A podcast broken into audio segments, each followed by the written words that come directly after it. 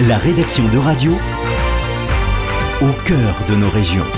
À Strasbourg, Villoën Munoz Boileau. Vous écoutez Radio Strasbourg et c'est l'heure de notre nouveau rendez-vous mensuel, la chronique du Centre européen de la consommation.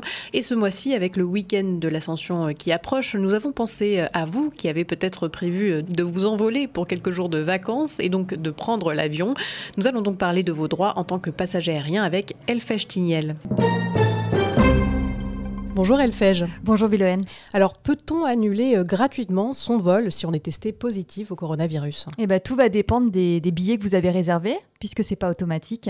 Si vous avez réservé par exemple un billet euh, qui va être annulable et remboursable, effectivement, en cas de positivité, vous allez pouvoir eh ben, annuler et être remboursé de votre vol.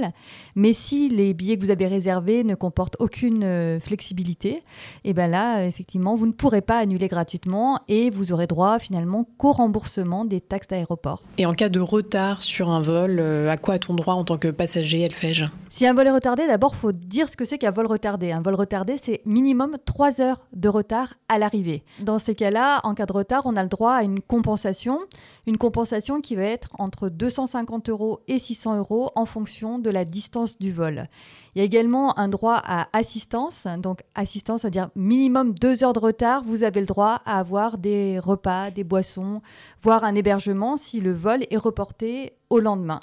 Et puis si vous avez vraiment un gros retard, un retard de plus de 5 heures au départ, euh, il va y avoir également la possibilité euh, pour le voyageur de demander le remboursement et donc euh, tout simplement d'annuler son voyage. Pour finir, en cas de litige avec une compagnie aérienne, que peut-on faire? Si vous avez un litige et que vous êtes encore à l'aéroport, le plus simple, c'est quand même de se rendre au guichet de la compagnie aérienne pour demander une preuve, par exemple, de l'annulation, des conditions d'annulation, des raisons de l'annulation ou une preuve du retard.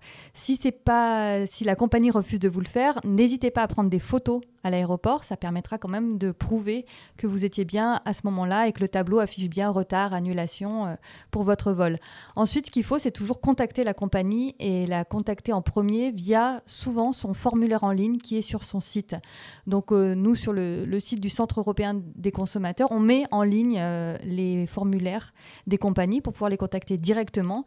Et puis, si vous n'obtenez pas de réponse dans les 6 à 8 semaines, il ben, ne faudra pas hésiter à contacter le Centre européen des consommateurs si la compagnie est européenne pour qu'on puisse euh, vous aider dans vos démarches. Merci Elfège pour toutes ces précisions. C'était euh, la chronique du Centre européen de la consommation à retrouver dès maintenant sur radio.fr.